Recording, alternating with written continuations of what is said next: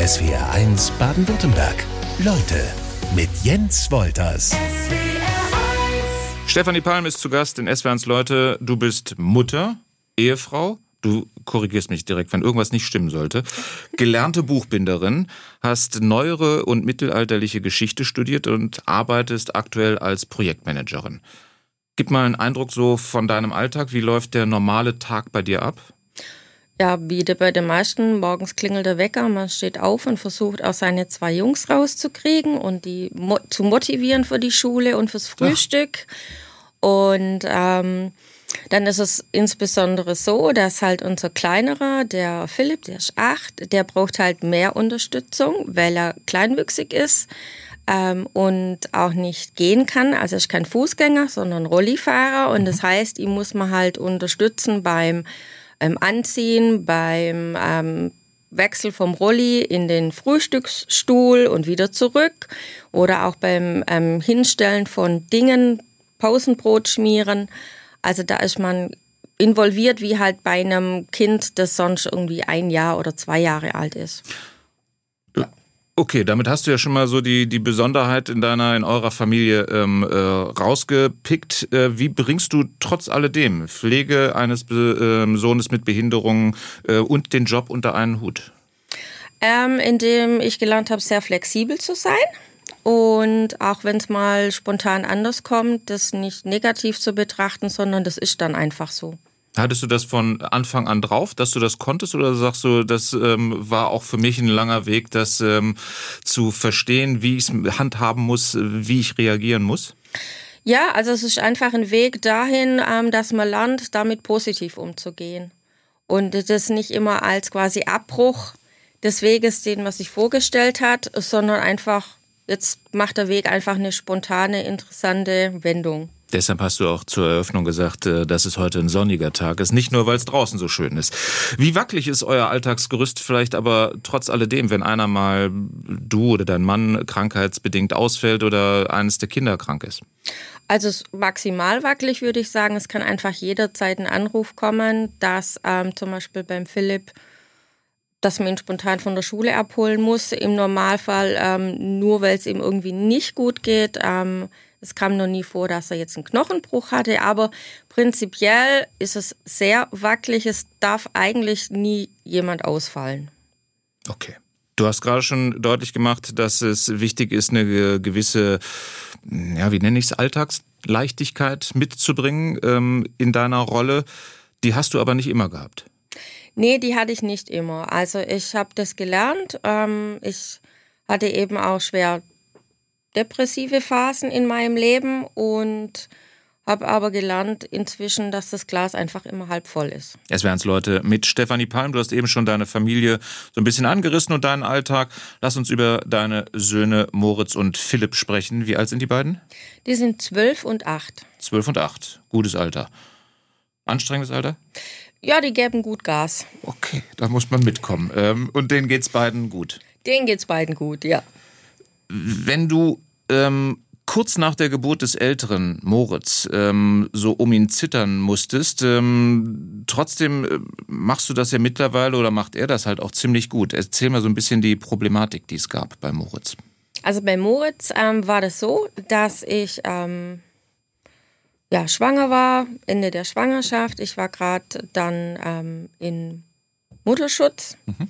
und dann hat er sich wohl sehr schnell entschieden, kommen zu wollen. Und das heißt, es war eine sehr dramatische Geburtssituation. Ähm, es war zu früh. Wir wussten aber auch nicht, dass man dann vor der 35. Schwangerschaftswoche in die Geburtsklinik muss, also in, in die Frauenklinik muss und nicht in, in das Geburtshaus. Und ähm, er kam dann per Plazenta-Ablösung, hatte noch keine Lungenreife und war ein Notkaiserschnitt.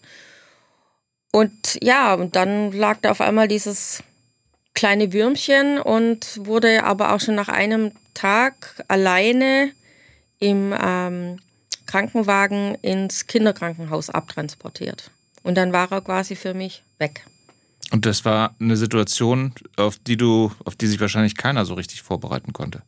Nee, weil äh, das erwartet man einfach gar nicht bei einer, ähm, bei der Aussicht quasi ein Kind darauf, ein Kind zu bekommen, ähm, macht man sich andere Vorstellungen. Mhm. Also es war klar, dass es ein Kaiserschnitt ähm, aus medizinischen Gründen werden muss. Und wir hatten auch einen Termin. Und äh, ich dachte dann, naja, jetzt habe ich ja noch die Wochen bis zur Geburt, da kann ich mich auch mental im Kopf drauf mhm. einstellen, weil bis dahin hatte ich einfach voll gearbeitet. Und dann lief es plötzlich ganz anders. Und das war eine Überfrachtung für dich? Das war eine komplette Überfrachtung für mich, auch für meinen Mann. Und ähm, darauf waren wir in keinster Weise vorbereitet und wir wussten dann auch erstmal gar nicht, ähm, dass wir Hilfe brauchen und woher wir die hätten bekommen sollen. Hat man euch Hilfe angeboten? Nee, also leider hat man uns im äh, Krankenhaus in der Frauenklinik keine Hilfe angeboten und nicht aufs Hilfsangebote, die es gegeben hätte, hingewiesen. Mhm. Ähm, ich würde jetzt sagen, die sind einfach auch in ihrem Alltag zu beschäftigt gewesen, aber das wäre hilfreich gewesen. Und das heißt, im Anschluss an die Geburt von Moritz, äh, eurem Älteren, äh, setzte bei dir so die erste Depression ein? Genau, also es war so, der Moritz war dann noch drei Wochen ähm, auf der Neonatologie im Kinderkrankenhaus und ich wurde dann irgendwann entlassen aus der Frauenklinik musste dann gucken, wie ich mehr oder weniger mit dem Taxi nach Hause kam und dann eben mehr oder weniger ähm, mit dem Taxi in die Kinderklinik jeden Tag. Und in der Kinderklinik gibt es auch ähm, ja, ähm, Therapeutinnen oder Therapeuten, äh, die sich eigentlich um die ähm, frisch entbundenen Frauen kümmern. Aber leider haben die mich immer verpasst. Ähm, es hat mir auch keiner gesagt, dass ich mal hätte nach einem Gespräch fragen können. Und dann müssen ja aber auch so Dinge anlaufen wie ähm, Milchproduktion. Ähm, man ist jetzt aber auch keine Maschine.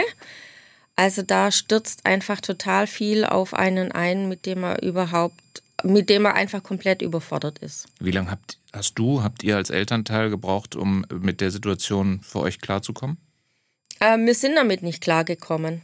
Also es war dann so, dass dann ähm, nach drei Wochen, also wir wussten ja auch am Anfang gar nicht, wie lange musste Moritz da bleiben. Und wir kannten die Situation mit Neonatologie nicht.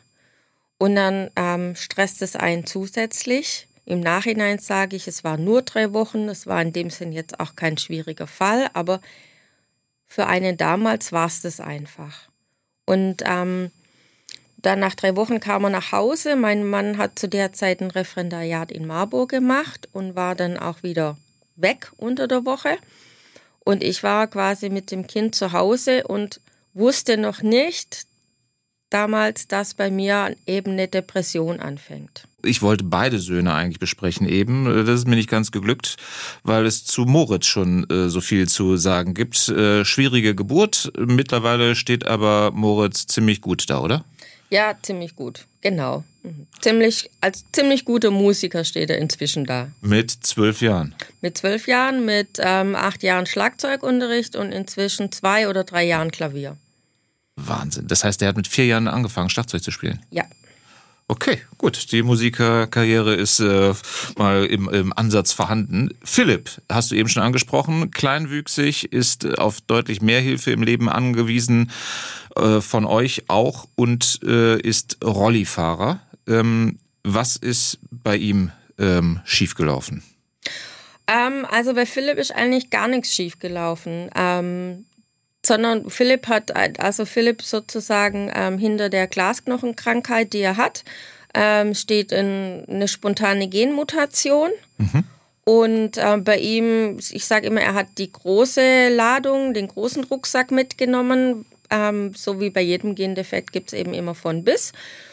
Und äh, Philipp ist deshalb eben mit seinen acht Jahren 82, 83 Zentimeter groß aber er ist der fröhlichste, frechste, kleine, blonde Michel aus Lönneberger im Rolli, den ich kenne. Warum sollte er auch anders sein als andere Kinder in dem ja. Alter? Ne? Was kann Philipp, was wird er leider aber auch nie können? Also Philipp kann Menschen begeistern und ähm, er kann eine super Show aus allem machen. und er fährt in den Raum und verändert echt die die ganze Stimmung, die ganze Szenerie, das konnte auch schon in der Kita.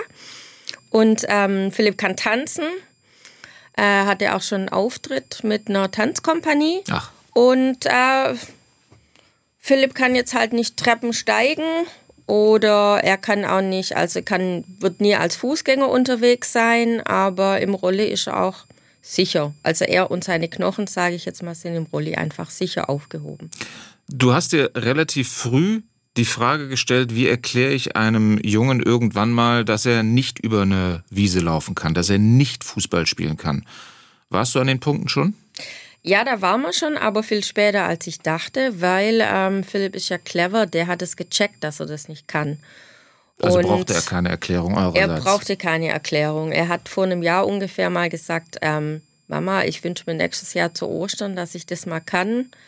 Und dann haben wir uns angeguckt und mussten eigentlich gar nicht weiterreden, weil ähm, wir wussten beide, ja, Träume und Wünsche kann man haben, aber deswegen heißen sie auch so. er geht zur Schule. Ja, Wie macht er sich da? da macht er sich sehr gut. Er ist Klassensprecher.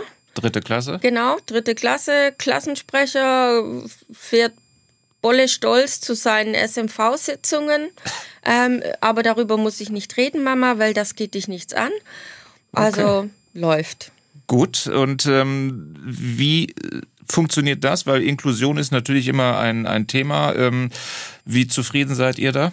Also wir sind super zufrieden. Wir haben aber auch wirklich den Joker, den Sechser im Lotto mit der Grundschule Heumaden. In Stuttgart? in Stuttgart, genau, Stuttgart-Zillenbuch, wo die äh, Schulleiterin extrem hinter dem Thema Inklusion steht, wo eine Klassenlehrerin seit Jahren in eine Inklusionsklasse managt, wo eine fest abgeordnete Sonderpädagogin an der Schule ist.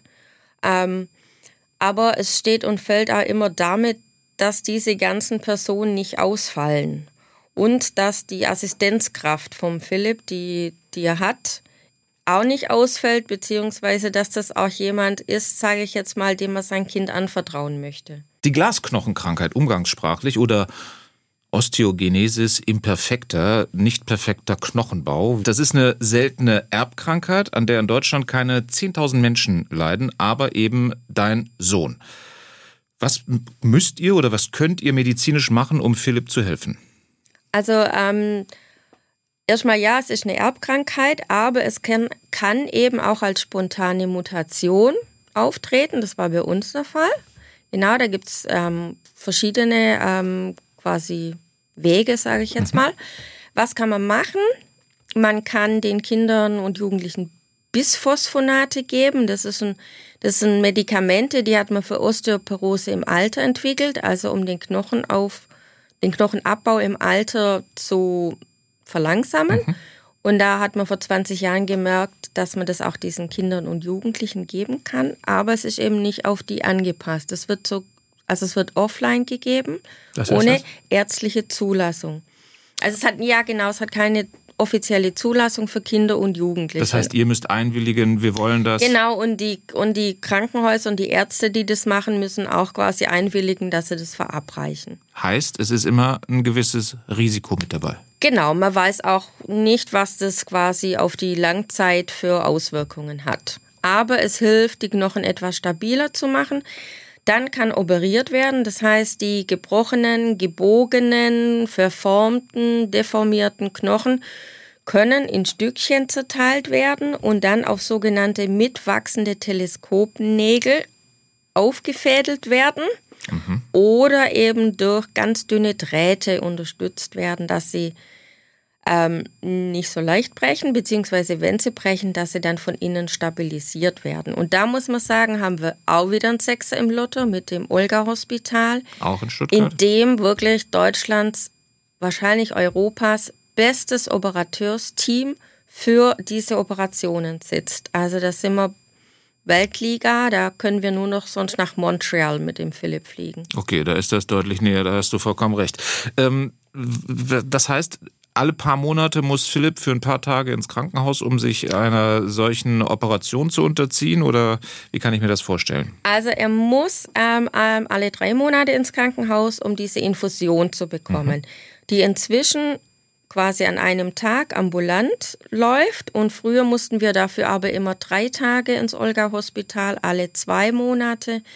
Da hat man einfach, da war die Dosis geringer und hat man, hat man die alle zwei Monate wieder aufgefüllt. Das, ich rede immer vom Zaubertrank, wie bei Asterix und Obelix, okay. und den muss man dann halt wieder nachfüllen beim Philipp. Weil sonst kriegt er auch Knochenschmerzen. Das hilft auch gegen Schmerzen.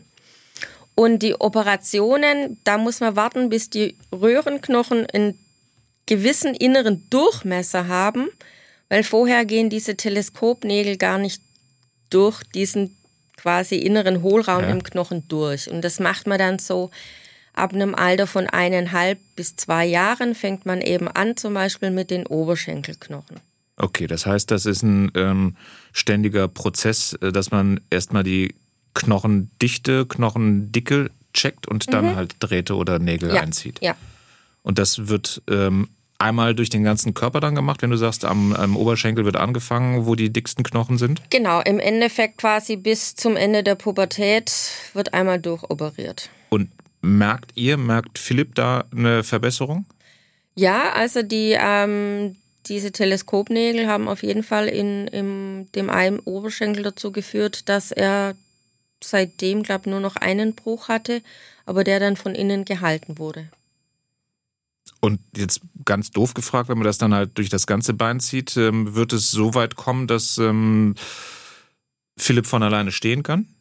Ja, das ist das Ziel, dass er mal quasi selbstständig stehen kann, also dass er aus dem Rolli aufstehen kann, sich zum Beispiel irgendwo festhält und sich dann umdrehen kann und selbstständig auf einen ganz normalen Stuhl setzen kann. Was ist mit, mit Medikamenten ähm, gegen die Glasknochenkrankheit? Gibt es die in dem Sinne, dass man äh, auch kindgerecht, anscheinend ja nicht, wie du es gerade schon gesagt hast, dass man die regelmäßig jemandem geben kann? Nee, da gibt es nichts, weil die, für die Pharmaindustrie sind das viel zu wenig Betroffene. Da ist es nicht lukrativ. Und es müsste einfach, sage ich jetzt mal, von den, ähm, also zum Beispiel europaweit mehr Programme geben, die ähm, Forschung unterstützen für seltene Krankheitsbilder und dann eben auch die Entwicklung von Medikamenten unterstützen, fördern, weil immerhin gibt es weltweit ungefähr 1,5 Millionen mit Glasknochen. Es dürfen sich die glücklich schätzen, die ihre Kinder ohne Komplikationen zur Welt bringen. Von SWRs Leutegast Stefanie Palm haben wir gehört, dass es äh, bei dir anders war. Dich hat es nervlich so belastet, dass du unter einer postpartalen Depression littest. Was ist das? Ja, das ist äh, eine schwere Form äh, der Depression, die sich nach einer Geburt entwickeln kann, beziehungsweise fängt es oft auch schon vor der Geburt an. Ähm, und eine postpartale Depression, wenn es gut läuft, sage ich jetzt mal, dann ähm, wird sie erkannt und wird mit Medikamenten therapiert und ähm, dazu gehört unter Umständen auch ein Aufenthalt in der Psychiatrie. Und so war es dann bei mir. Also bei dir lief es nicht so gut oder anfangs nicht gut. Du brauchtest eine Weile, um es äh, für dich zu verstehen, zu akzeptieren? Ja, ich brauchte halt eine Weile, um zu kapieren, dass mehr als nur, sage ich jetzt mal, dieses oft bekannte Wochenbettdepression dahinter steckt. Also Weil das, das klingt ja so, als wäre es nach ein paar Wochen vorbei. Genau. Und ähm, ich habe halt dann gemerkt, dass es eben nicht vorbeigeht und dass es schlimmer wird. Was wurde denn schlimmer? Also wo, wo an welchen Punkten hast du es gemerkt, dass irgendwas ähm, mit irgendwas komme ich nicht klar? Irgendwie ist die Belastung zu groß für mich. Ähm, war es Angst im, im, im Alltag? Also es war die Angst, dass ich den äh, Moritz nicht versorgen kann. Das war die Angst davor, dass ich nicht mehr schlafen kann. In dem Sinne, dass also wenn er dann schläft, hatte ich so Angst, dass er wieder aufwacht, dass ich erst gar nicht eingeschlafen bin. Dann musste ich abpumpen äh, alle paar Stunden, äh, um ihm dann das quasi zu verabreichen alle paar Stunden. Und da dazwischen blieb dann auch nur noch irgendwie eineinhalb Stunden Luft, um selber schlafen zu können. Und dann kreisen aber die Gedanken so, dass man eben gar nicht mehr ins Schlafen kommt. Das ist ja unfassbar kräfteraubend. Nichts Gen schlafen, sich immer irgendwie gedanklich mit, mit der Situation auseinandersetzen, was könnte als nächstes passieren und dann auf das zu reagieren, was wirklich passiert. Genau, und danach eben noch quasi Neugeborenes zu versorgen ähm, und den Haushalt zu versorgen. Mein Mann war unter der Woche ähm, nicht in Stuttgart, sondern im, zum Referendariat in Marburg. Und dann habe ich gemerkt, ich kann immer weniger auch Gesprächen folgen. Ich ziehe mich immer mehr zurück. Und ich hoffe einfach immer mehr, dass der Moritz keine Bedürfnisse hat. Und hast dir erstmal Unterstützung aus der Familie, aus dem engsten Familienkreis geholt? Genau. Und habe dann aber gemerkt, naja, dann kümmern die sich um den Moritz und ich mache den Haushalt und, und es wird nicht besser. Und wann hast du die Reißleine und wie gezogen? Na, der Moritz kam am 9. Oktober zur Welt und am 23.12. habe ich zu meinem Mann gesagt, ich kann nicht mehr zu Hause bleiben, es geht nicht, ich muss irgendwo anders hin und dann sind wir zum Frauenarzt und der hat uns dann eben die PIA, also die ähm, Notfallambulanz, die psychiatrische Notfallambulanz empfohlen im Bürgerhospital in Stuttgart damals. Das ist ein großer Schritt. Also zum einen all die, die du liebst, deine Familie kurz, äh, was heißt kurz, aber auf jeden Fall ähm, allein zu lassen und ähm, zu sagen, ich muss mich gerade um mich selber kümmern oder andere müssten sich um mich kümmern. Genau. Ja, also das war für mich, glaube ich, der schlimmste Moment in meinem Leben äh, den Schritt zu machen, ähm, weil man sich ja auch völlig, man kommt sich sowieso völlig durchgeknallt und völlig schizophren vor, dass man jetzt quasi lieber in die Psychiatrie geht, einen Tag vor Weihnachten, als in einer schönen Wohnung mit Mann und neugeborenem Kind glücklich zu sein. Aber das geht eben nicht mehr. Und was hat man dann mit dir in der Klinik gemacht? Wie, wie sah da dein, dein Tag aus? Naja, es war halt in Anführungszeichen eine ganz normale psychiatrische Station. Ähm, und da muss man sich erstmal einfinden, platt gesagt erstmal rausfinden, wer ist hier mit dir Kollege Insassin, Insasse und wer gehört hier zum ähm, Dienstpersonal. Mhm. Ähm, sich an die Abläufe, an die Vorschriften kümmern, äh, also an die gewöhnen und dann wird man erstmal eben ziemlich heftig medikamentös ähm, eingestellt, damit man aus diesem Gedankenkarussell rauskommen kann, damit das irgendwie sich ein bisschen runter regeln lässt. Was tun bei postpartaler Depression? Es wäre ans Leutegast Stefanie Palm weiß es, weil du hast das Ganze durchgemacht nach der Geburt deiner Kinder, also gleich zweimal. Was hat dir geholfen? Ähm, also es hilft, sich professionelle Hilfe zu suchen. Da gibt es zum einen den tollen Verein Schatten und Licht, äh, der eine super Website hat, wo man sich über die Krankheit informieren kann und eben auch so abgleichen kann, habe ich das, was da beschrieben wird. Ähm, dann gibt es da auch eine Liste zum Beispiel mit Therapeutinnen, Therapeuten, die man dann kontaktieren kann, die sich mit dem Thema auskennen und das tut eben auch gut. Dann gibt es super Medikamente der Pharmaindustrie, muss man einfach sagen. Darüber bin ich sehr froh. Äh, mit denen lebe ich seitdem und ich lebe sehr gut mit denen. Ja, die haben Nebenwirkungen, aber dank der Medikamente fühle ich mich wieder quasi als ich. Mhm. Ähm, und dann muss jeder persönlich rausfinden, was ihm gut tut. Also welche Kreativität zum Beispiel ähm, man in sich so stecken hat und wie man die ausleben kann und was einem da einfach dann auf andere Gedanken bringt. Was ist es bei dir? Bei mir ist es das Nähen, das Fotografieren. Ähm, genau, vor allem die zwei Dinge. Das heißt, das sind ähm, Bereiche, wenn du nähst, wenn du fotografierst, da bist du ganz bei dir und schiebst alles andere bewusst beiseite. Genau, da fokussiere ich mich einfach auf was und äh, dann hilft es mir total. Und äh, was mir noch hilft, zum Beispiel, was ich gelernt habe, das sind Düfte, die einfach quasi mein Gehirn dann woanders hinleiten. Weg von, sage ich jetzt mal, dunkleren, kreisenden Gedanken hin eher zu, die öffnen so wie ein Fenster. Das heißt, du hast verschiedene Fläschchen zu Hause stehen? ja, ich habe meistens so ein, zwei, drei Lieblingsparfums. Okay. Es ist jetzt nicht irgendwie der, der Duft vom letzten Sommerurlaub, den du versuchst einzufangen. Nein.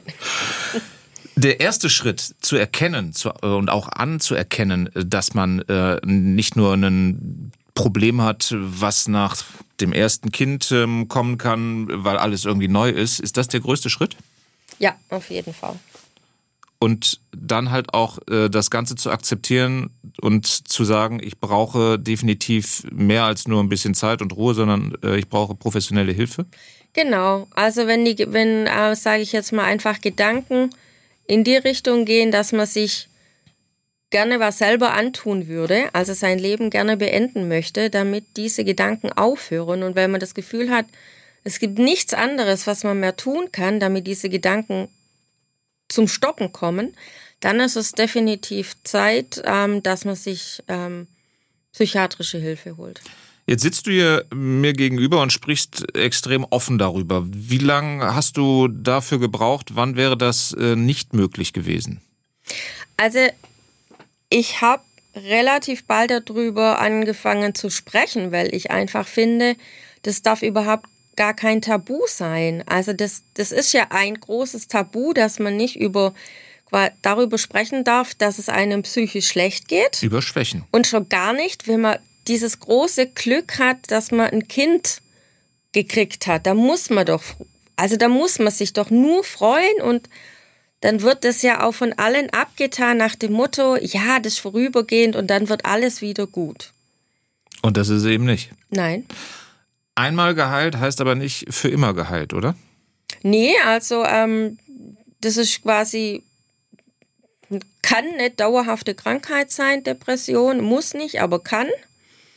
Und ähm, in, sagen wir, in der Ausprägung, in der ich es hatte, war eigentlich schon klar, dass das auf jeden Fall sich über mehrere Jahre zieht. Das heißt, wenn du sagst, du nimmst Medikamente, die dir extrem helfen, kann es auch immer wieder mal zu einem Rückfall kommen. Wie merkst du das, wenn es äh, ein leichtes Tief gibt? Also das merke ich daran, dass ich unruhig war, dass die Haut anfängt, die Haut fängt an zu spannen und dass, ähm, dass der Gedanke, dass ich jetzt zum Beispiel ähm, morgens unter die Dusche gehe, dass ich denke, ah, das ist mir jetzt zu anstrengend. Dann merke ich, okay, heute geht es dann nicht gut. Leben mit einem Kind mit Behinderung, Depression nach der Geburt der Söhne. Das ist äh, dein Paket, äh, was du dir hast schnüren lassen, sage ich mal, ähm, was du aber auch gut meisterst. Was ist wirklich wichtig? Das ist so eine Frage, die habe ich in der Vorbereitung, an der bin ich hängen geblieben. Die hat wahrscheinlich im Laufe deines Lebens eine neue Antwort bekommen, oder? Ja, und das bekommt sie immer noch. Also da muss man immer nachjustieren und nachschärfen und sich wieder ähm, die Frage neu stellen. Also das Leben ist nicht statisch und insofern kann auch so eine Antwort nicht statisch sein. Aber ähm, was ist es momentan? Im, im, im momentan bin ich eigentlich gerade sehr gut da drin. Ähm, ich habe endlich nach Jahren die Zeit äh, mir genommen, jetzt abzunehmen mit einem richtigen knackigen Jahresprogramm. Und das tut mir gerade total gut und ähm, gibt mir unheimlich viel Energie. Ähm, eben auch zu wissen, ja, jetzt kümmere ich mich um mich und jetzt bin ich mal dran. Ähm, aber so ist es einfach. Also die Jahre vorher gab es einfach andere Prioritäten. Prinzipiell sich mit Menschen zu umgeben, die einem gut tun.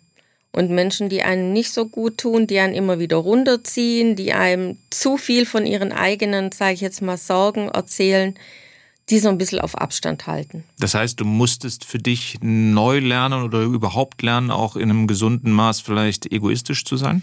Genau, nicht immer gleich hier zu schreien, wenn jemand Hilfe braucht, sondern auch zu gucken, kann ich das gerade leisten und ähm, tut mir das gerade gut und geht das gerade.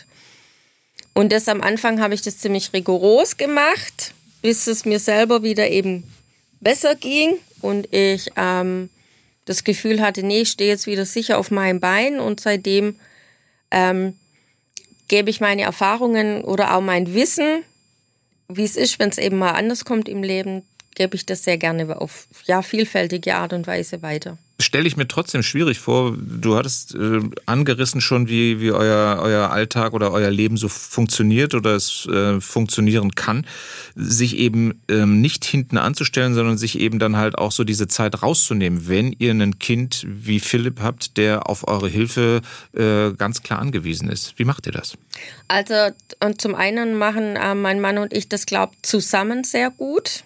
Den darf man auch nicht vergessen, den Mann nee, übrigens. Ähm, also der ist total wichtig, äh, der ist maximal wichtig und ich muss echt sagen, wir stemmen das mit unseren beiden Jungs absolut zusammen. Ähm, auch gerade was die vielen Krankheitstermine bei Philipp angehen, stemmen wir das zusammen, gucken wir, dass das echt eine 50-50-Sache ist. Anders könnte ich das gar nicht ähm, oder wollte ich das gar nicht haben. Also ich kenne Partner insbesondere, die sich rausziehen und ähm, das ist bei uns aber überhaupt nicht so. Welchen Tipp hast du denn für all diejenigen, die ebenfalls nicht so den ganz geraden Weg durchs Leben nehmen können? Ähm, sich gute Hilfe zu suchen, also eine gute Therapeutin, einen guten Therapeut, wo man Dinge abladen kann.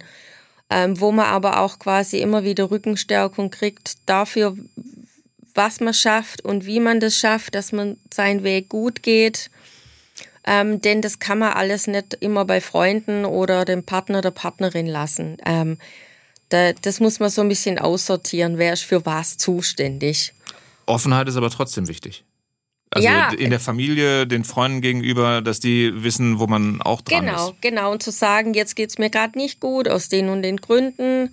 Manchmal kann man es auch noch gar nicht so direkt selber sagen, warum es einem jetzt gerade nicht gut geht, aber das dann auch zu kommunizieren, du, ich, irgendwas stimmt gerade nicht, ich kann aber noch nicht sagen, was es ist. Es wären Leute Gast Stefanie Palm engagiert sich im Landesverband der Gesellschaft für Osteogenesis Imperfecta. Stefanie, das geht mir nicht so ganz leicht von den Lippen. Hast du eine Lösung? Ja, Glasknochen Selbsthilfe Baden-Württemberg. So, geht doch. Was machst du da?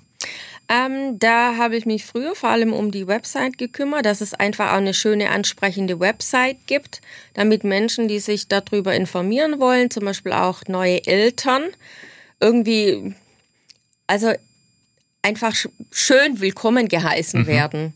Und dass es schöne Fotos gibt und, und äh, positive Bilder gibt.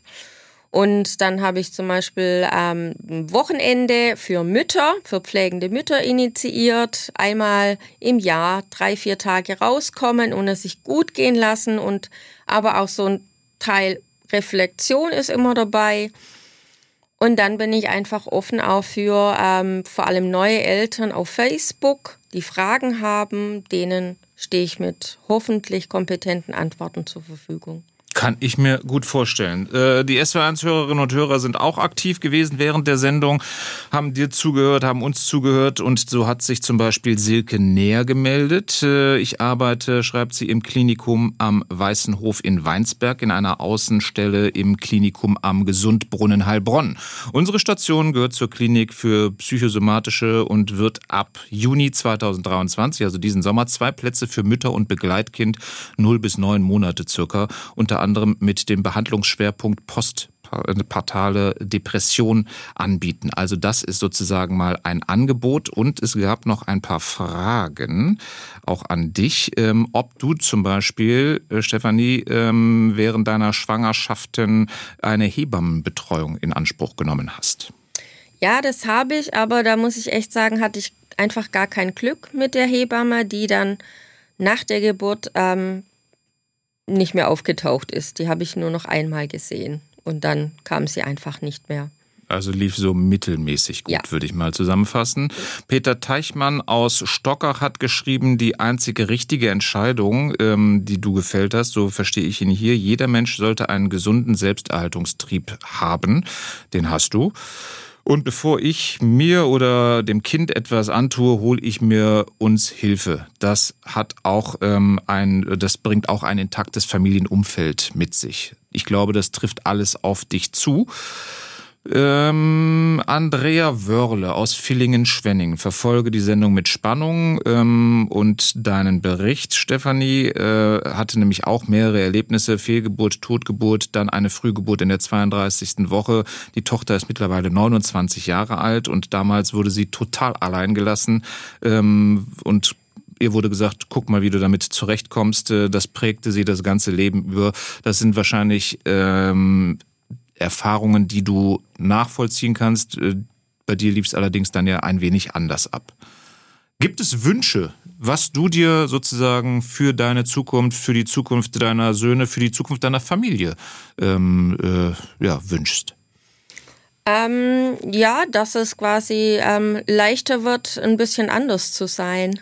Und dass die, ähm, die Hilfsangebote einfach ähm, ausgebaut werden und dass mehr Leute ähm, helfen und nicht ähm, ihre blöden Kommentare nur verteilen. Was sind das für blöde Kommentare? Also das ist ja eine Bitte an uns als Gesellschaft. Ja. Na, zum Beispiel behinderte Kinder ähm, in, einem, in einem Restaurant, in einem Hotel, da ähm, brauchen die Eltern nicht noch blöde Kommentare. Also ähm, warum das Kind jetzt unruhig ist oder warum das Kind vielleicht auch mal schreit oder ähm, warum das Kind mit dem Rolli da irgendwo so laut rumkurft. Ähm, es ist ein Kind, ja, und es ist vielleicht ein bisschen auf den ersten Blick anders als die anderen Kinder, aber ähm, man kann sich eigentlich immer mit einem Lächeln begegnen. Und ich würde mir mehr Lächeln wünschen und ähm, von staatlicher Seite her einfach weniger sich hinter Paragraphen zu verschanzen, sondern immer nach Möglichkeiten suchen, Dinge zu ermöglichen und nicht nach dem Paragraphen zu suchen, der es einem ermöglicht, etwas quasi nicht zu finanzieren oder nicht zahlen zu müssen. Stefanie Palmen, SWRs Leute, das wünsche ich dir und ich glaube, ich habe den Hinweis dann auch mitbekommen für das Vokabelheft äh, für uns als Gesellschaft, dass wir da auch noch ein bisschen was tun können. SWR 1 Baden-Württemberg. Leute, wir nehmen uns die Zeit.